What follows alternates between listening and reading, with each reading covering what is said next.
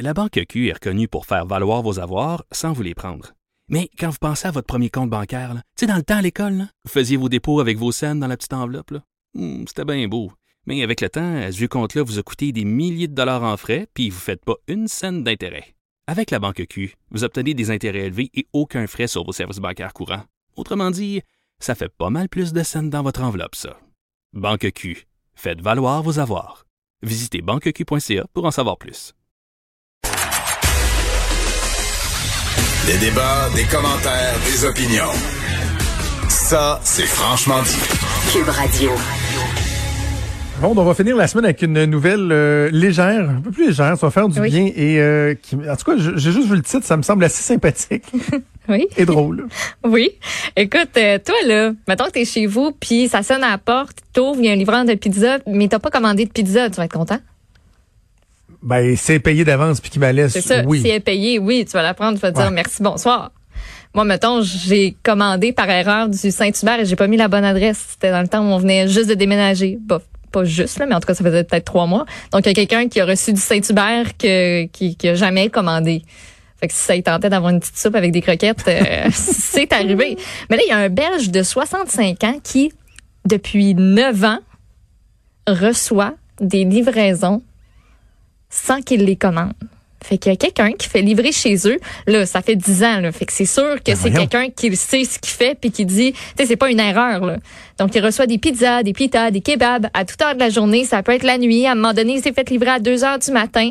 En janvier 2019, il a reçu euh, en une journée 10 livraisons, dont une qui contenait 14 pizzas. Ça coûtait 450 euros. Lui, il a toujours Voyons. refusé les livraisons à ce qu'il dit. Il dit qu'il a jamais payé, mais il dit, là, c'est du harcèlement. Ça me tanne, comme je suis vraiment à bout, mais c'est aussi plate pour les restaurants parce qu'au final, ça va leur coûter de l'argent puis ils vont jeter de la bouffe. Il y a une citation qui dit, où il dit, ce monsieur-là, j'en dors plus, je tremble dès que j'entends une mobilette dans la rue. Pauvre Et monsieur. il y a aussi une de ses amies qui vit ce harcèlement de livraison. Des fois, ils reçoivent tous les deux le même jour une livraison. Fait que là, c'est, c'est comme pas possible que ce soit que- quelqu'un d'autre que de leur entourage. Ou quelqu'un qui a bien fait ses devoirs. Mais mettons, là, Mais la quoi personne a fait, un, a fait un mauvais coup, là, parce Oui. trouve ça drôle une fois, Une deux fois, trois fois, quatre fois. Mettons, pendant un Mettons. mois, deux mois, trois mois, elle trouve ça drôle. ouais. Mais neuf ans? 9 ans. 9 ans, là. Jonathan. À un moment donné, tu te tannes? Je peux pas croire. Le monsieur, il est traumatisé. oui, il a peur. À chaque fois qu'il entend quelqu'un passer en, en auto ou en mobilette, ou imagine quand ça sonne à la porte, comment il doit être méfiant. Imagine. Mais ça doit déjà être arrivé quand même qu'il a dit genre, ah bah justement, je cherchais quoi manger pour soulever. Ah ben justement, je peux aller faire l'épicerie, ça tombe tu ben, toi. Sûrement. Je peux pas, tu sais. Ben là, Hein? je comprends. Tu sais, mettons serait- quelqu'un arrive, là, tu sais pas quoi manger, puis là, il t'offre un, un, Un kebab, de sushis, là. Un Des sushi. bons kebabs, sushis. Tu dis combien Pizza. ça? M'a donné, soit que tu repars avec, je, hey, moi, je le bargainerais. Tu le- tu dis, ben, Combien ça vaut? 20? Je te donne 10. Ou tu repars avec. Qu'est-ce que tu préfères? tu perds de l'argent ou tu fais 10 piastres? 50% Moi, je le Ça bargainerais. Ah ouais. Je le bargainerais. Mais ça m'est jamais Ouais. arrivé, ça, de recevoir de la bouffe que j'ai pas commandée.